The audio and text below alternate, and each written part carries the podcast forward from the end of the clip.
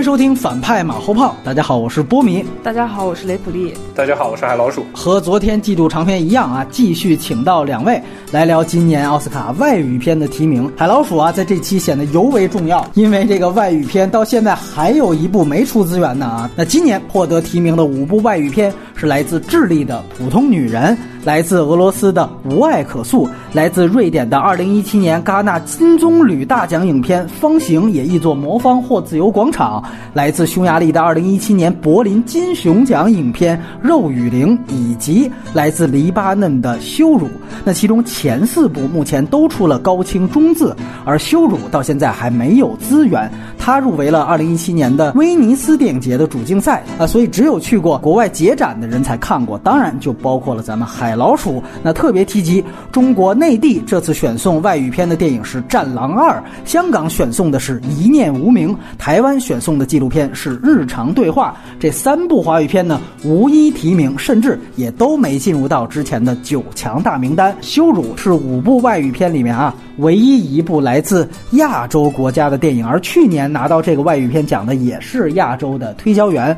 我看故事简介，好像有点法哈蒂一次。别离那种意思，不知道具体是个怎么样的电影。那干脆海老鼠你就先来聊聊羞辱吧，因为还没出资源，所以我请海老鼠在介绍的时候还是不要剧透。他确实刚才波米说一次别离，他有这种家庭的戏码在里面，但他不是主要的，他贯穿于全片的就是个法庭上的控辩，精彩的过程。因为这个导演他也是在国外学电影的，所以他是用了美国的这么一些呃西部片，特别是他就觉得是两个男人在法庭上的决斗。嗯啊，然后，但是他把它放诸在黎巴嫩的这么一个非常复杂的族群和宗教的背景下，很巧妙的，他也不能把这个事情说太复杂了。就像我们说叙利亚，我们就经常觉得到底谁对谁错啊？黎巴嫩一样的，多少个宗教，然后，所以他的这个故事呢，大概的是说，就是两个男人在一次城市改造的修气水管的过程中发生的冲突。水管工呢，他是一个在黎巴嫩工作的一个巴勒斯坦难民，然后在黎巴嫩这个国家生活着。大量的巴勒斯坦难民，然后黎巴嫩是一个在整个中东地区是穆斯林是唯一不占优势人口的国家，它主要还是基督徒，然后所以它另一个发生冲突的基督徒和阿拉伯人肯定是天然的。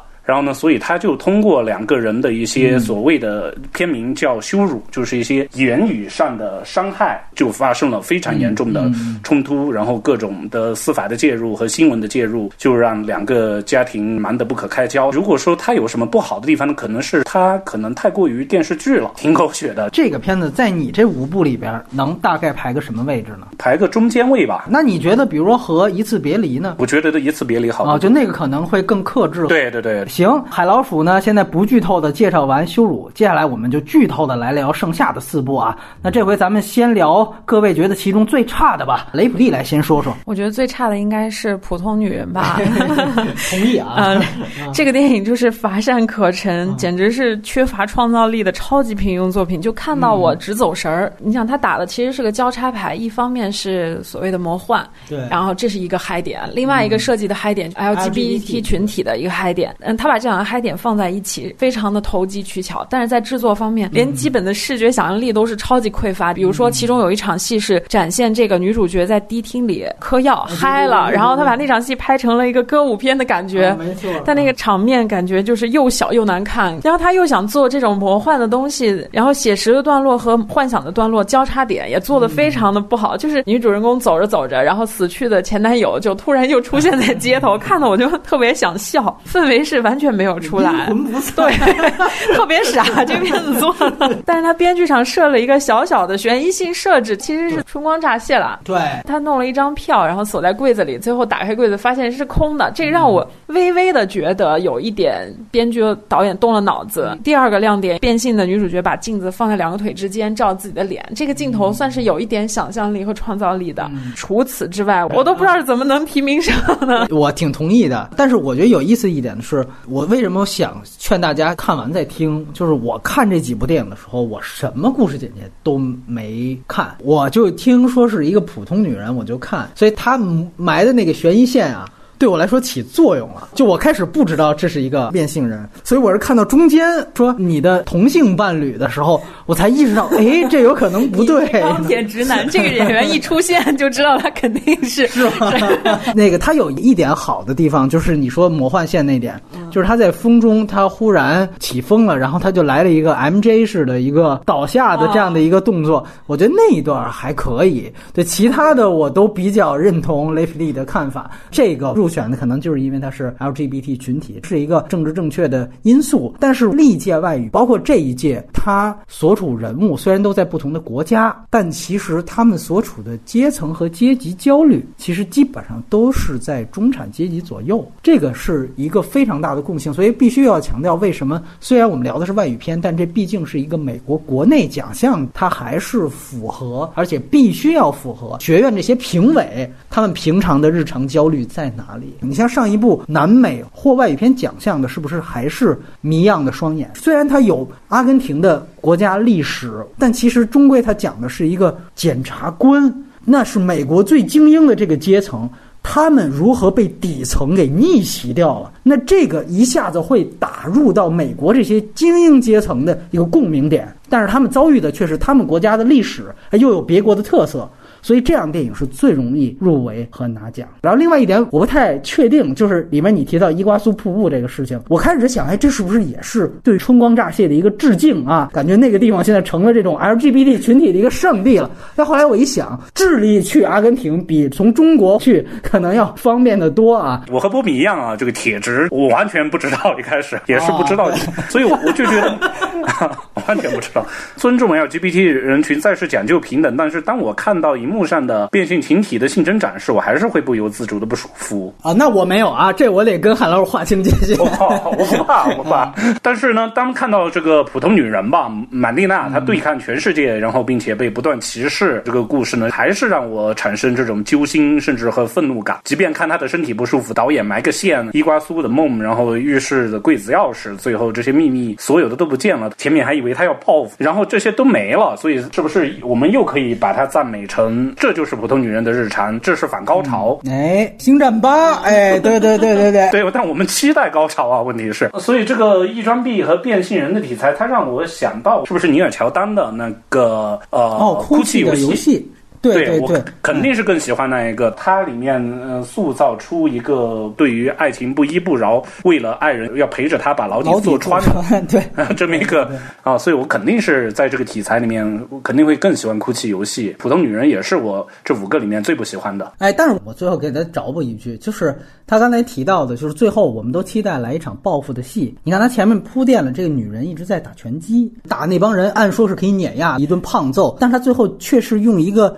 女人撒泼的方式，就跑到了那个人车顶上去跳。我觉得这一点可能也是在反映他的一种作者观。就说这个人他其实就是把自己当成女人了，在 LGBT 群体为他们就是鸣不平的这一点上，我觉得可能比较好的一个设计。这个电影虽然我也不太喜欢，但是也比之前小雀斑提名奥斯卡影帝那部丹麦女孩要强。海老鼠，你就觉得你最好的吧？最好的，我想来想去还是方形吧，是在平遥看的了。然后身边有做丹麦艺术策展的，他们乐坏了，就觉得我们圈子就是这个样的，就是要把一个很。很简单的概念，用最复杂的话语把它表达出来，他就抓住这个从一开始对馆长的采访，小高潮一个接一个。在我看来，他整个导演的这个立场是没出来的，但我喜欢这种，就像当代艺术也是模棱两可，然后他的整个电影的观点和批判的态度，他也是模棱两可，这就让我更高兴了。他就一直在堆着白左，然后移民 Me Too 的这么一个就是权势和被欺压的女性，然后病毒营销的道德边界吧。他当然是个小品堆积而成。电影，但就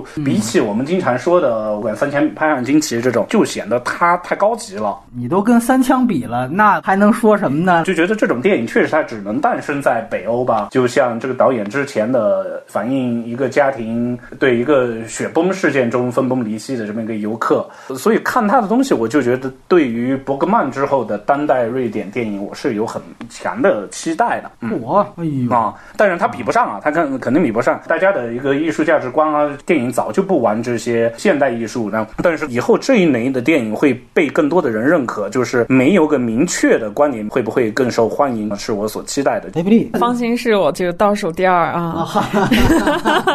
好，方形让我想起了天津有一种早点小吃叫大饼夹一切，觉得方形就是这种电影，它用了一个特别自以为是的概念，然后里面夹了各种主题，而且是毫无逻辑的片段式的呈现，移民啦、白左啦、知识分子的危机啊，然后中产的道德焦虑，全部塞到这张大饼里面。就这种思路放在当代艺术里都不算是新鲜和先锋，都显得有点陈旧。那放在电影里就更叫小聪明。可能这个观点我跟海老鼠不一样，他觉得这种模棱两可很好，但我觉得电影里面有一种很可贵的东西，就是精确的表达。嗯嗯，因为视觉本来就是很多异性的，如果你能在视觉的这个载体里面呈现精确的表达，那可能是更有意思的东西。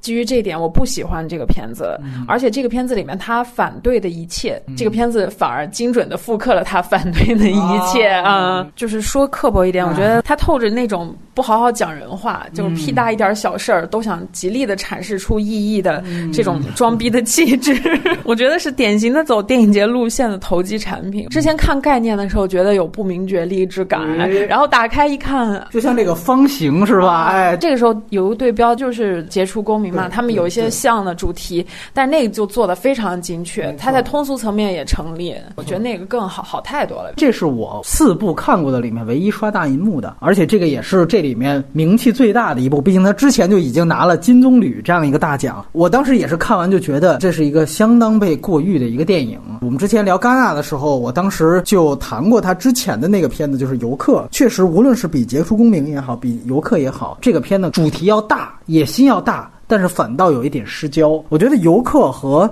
杰出公民都比较好的一点是，他们聚焦到人身上，说白了就是一个男人。你看杰出公民也是我一个有点伪君子的这样的一个诺奖得主，到了一堆真小人包围的故乡，他这样的一个火花，他到底最后怎么样的去看待我自己的作品？他的所有的自嘲、中产的自嘲，全都是通过这个人来反映出来的。这个人的人设也是生动和丰满的。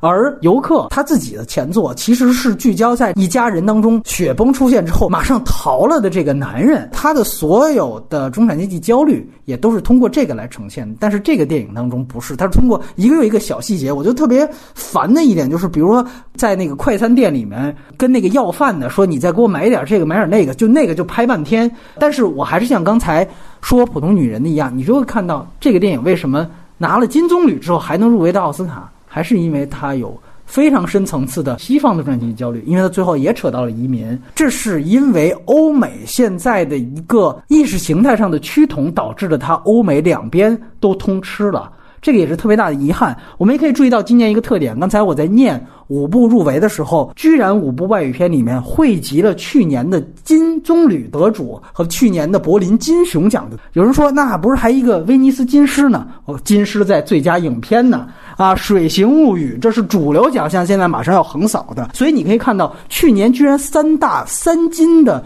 最高奖的电影在奥斯卡都成了热门片了。九十年奥斯卡九十大寿历史上也是很少见的情况，这可能也是奥斯卡想九十大寿摆出一个姿态，感觉自己要一统天下。但另外一方面，不得不强调，这是欧美在整个现在主流社会焦虑的一种趋同的表现，也同时是欧美可能艺术电影、文艺电影退步的一种表现。原来可能有更多的宝藏，两边可以选出不同代表自己价值观的东西，但现在他们做不到了。雷普利，你来聊聊你最喜欢的电影。我最喜欢的电影其实投给了这个肉与灵，哈哈哈。哇，咱俩相同是吧？其实我在肉与灵和这个无爱可诉之间纠结了一番，然后最后还是给了肉与灵，因为这个片子特别别致，它是一部以触感为切入点的性冷淡的情爱小品。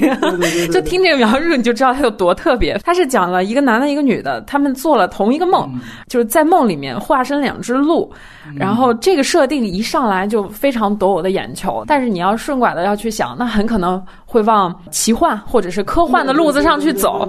然而他并没有，他就牢牢锁死在了这两个人的关系进展上，然后一直把这个两个人的关系走到了最后，然后结尾一场戏就又颠覆掉了。这种体验还是挺过瘾的吧？就你刚才也说到了，在这种所有的选片都被意识形态包裹。果的这个前提下，这个片子就显得非常清新可人，不落俗套。尤其他对灵肉这个关系的讨论，他很聚焦，而且我们好像很久很久没有看到在讨论这个话题的电影了。然后尤其结尾，他又把这个灵与肉无法合一的这个悖论又甩了观众一脸，又让这个看着小格局的故事其实又往前走了一步。导演特别聪明，我非常喜欢他，他是非常知道自己要什么的那种人，而且我还非常喜欢他这种。um, 视听风格，它和它主题搭配的特别合适，性冷淡风嘛。然后里面有一场自杀戏，有一场性爱戏，也都是特别 别致的，是以前在其他的观影体验中就没有见过的这种。他把一场自杀拍的，我无法描述，我觉得得要大家去看才能知道。而且其实不是上次我们跟邓科长也聊到这个女权主义电影嘛，我觉得这个才是我认可和喜欢的女性主义电影。嗯，它是特别纯粹的女性话语，而不是那种让盖尔加朵卖弄大腿的这。这种伪女权主义电影啊，那先听听海老鼠的意见。我也非常喜欢啊，番行是让我看的最欢快的，肉与灵是我看的最舒服的，然后无爱可诉是我看的最揪心的啊。所以在三个情感中就被迫选一个的话，我随口说了番行，但我也坚持啊啊，三个我都打五星。高分狂魔嘛，匈牙利近些年我发现他跳出了一些清新片，就像日本的小清新嗯这种路线一样的。呃，有一次我在北影节的时候在。通州万达都看了一个叫做《狐仙丽莎莎莎莎》，很奇怪的一个名字，也是关于一个女孩的幻想童话。这里面呢，它也是一个梦境嘛，刚才都说了，然后就觉得它颜色整个的搭配艺术感极高。梦境里是白雪，是夜晚，然后她的工作的场地是屠宰场，红色的雪，然后是在白天。这个女主角呢，她就是一个巨婴嘛，她有着这种就是一颗最强大脑，这个记忆力那么了不得，又恐惧这种身体的触碰。雷普利也说到了这么一个关于挖掘。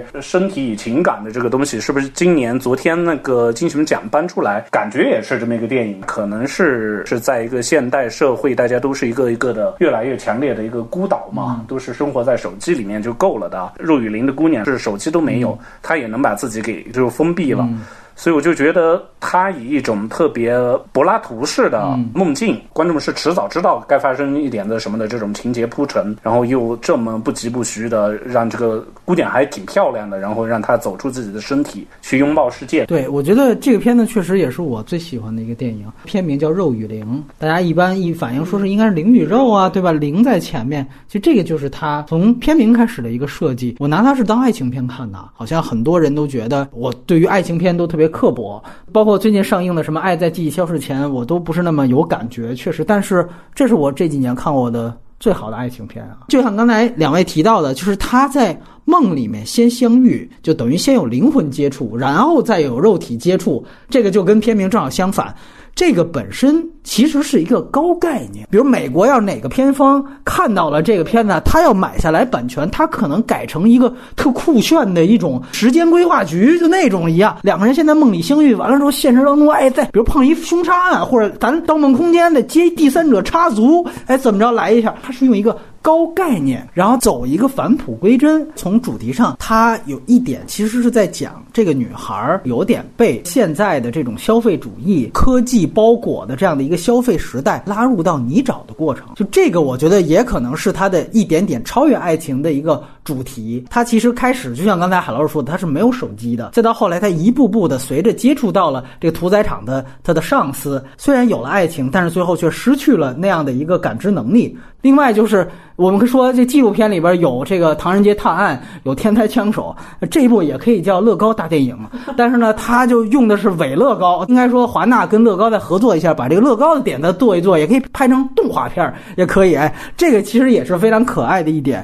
然后呢，女主角的人设好的一点是，确实她有强迫症，就是在最后她自杀那场戏，那歌她一下卡带了，这自杀我就完不了。这点我觉得特别有感触，而且对于。女主角的刻画和她女主角整个家里的那个刻画，让我明白了为什么大家都说这个无印良品是这个性冷淡的产品。哎，这回我一看这个肉与灵，哎，我就大概明白了。我说这样的女孩，她就喜欢无印良品那种产品的风格，解答了我一个日常的疑惑。最后想说说一句，你看这个片子拿了去年的柏林金熊，当时你知道他的评委会主席是谁吗？是保罗·范霍文。你能想象吗？就是一个拍过于佩尔那个《他》和《本能》的导演，每一部都要黄暴露点的导演，选了这样一个性冷淡的电影。我觉得，其实，在保罗·范霍文看来，拍个《色戒》我都不以为然，你知道吧？哎，反倒是这样的电影最能打动他，所以我觉得这也是一种肉与灵的反衬，这个是很值得推荐的。应该就剩最后一部了。那就是无爱可诉。雷布利来先谈谈无爱可诉是第二喜欢的吧？嗯嗯，这个电影看完我觉得非常的酷，就是这个孩子一直处在一个非常荒凉的一个境遇里，他到最后，即便他以尸体的形象出现，也只扫过了一个镜头。嗯，我觉得这个就是萨金塞夫就能把一种情绪一种。方向一个路径一条道的走下去，特别的狠。但也就因为他是萨金塞夫，所以他肯定还要隐喻点什么。但我并没有 get 到这个点。光看他这个伦理悲剧的话，我一直都沉浸在这个片子的气氛里。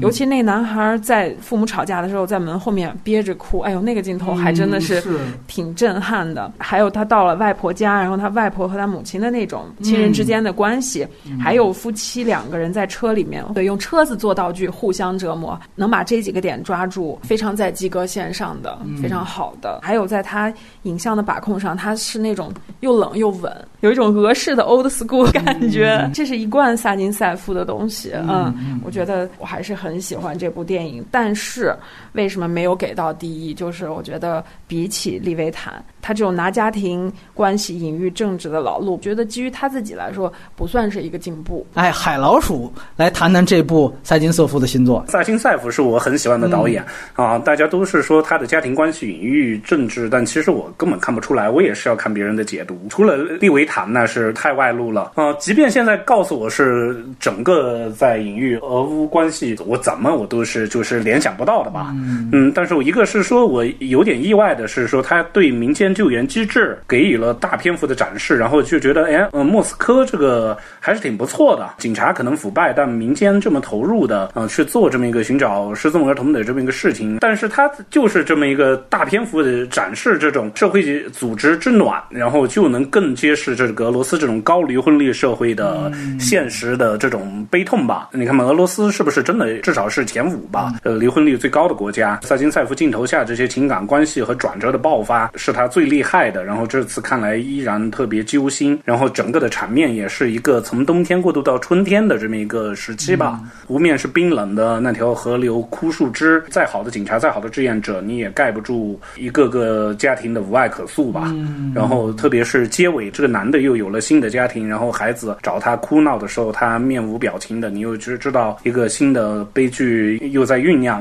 但是可能是我反射弧迟钝吧，萨金塞夫比他。他以往的电影做出了更多的这种废戏，跟着那个路人走了，然后让你期待，呃，是不是悬疑了，然后又不了了之了的这种东西。呃，他肯定是有他的想说的东西的，但我 get 不到，他也干扰到他本来是一个非常明确和灰暗的主题。我觉得这个片子跟《肉与灵》确实纠结了一下，而且我觉得这两片子有一点特别像，就两个片子比着空镜头谁的多，这是萨金斯夫一个特别大的特点，就是用空镜头。你也可以看到，它其实空镜头里面也是有内。容的，你看似好像是几个闲笔，只是雪景的交代，但其实它是先开始照一个参天大树，就树倒了，做成倒下的树的一个细枝末节。大家都提到的，到底他有没有做政治隐喻，或者他政治隐喻有没有完全？其实特别简单，就是到底谁是苏联的拖油瓶。然后他想做出的一个最后的结论也特别简单：两个人最后都分别真正拥抱了新欢。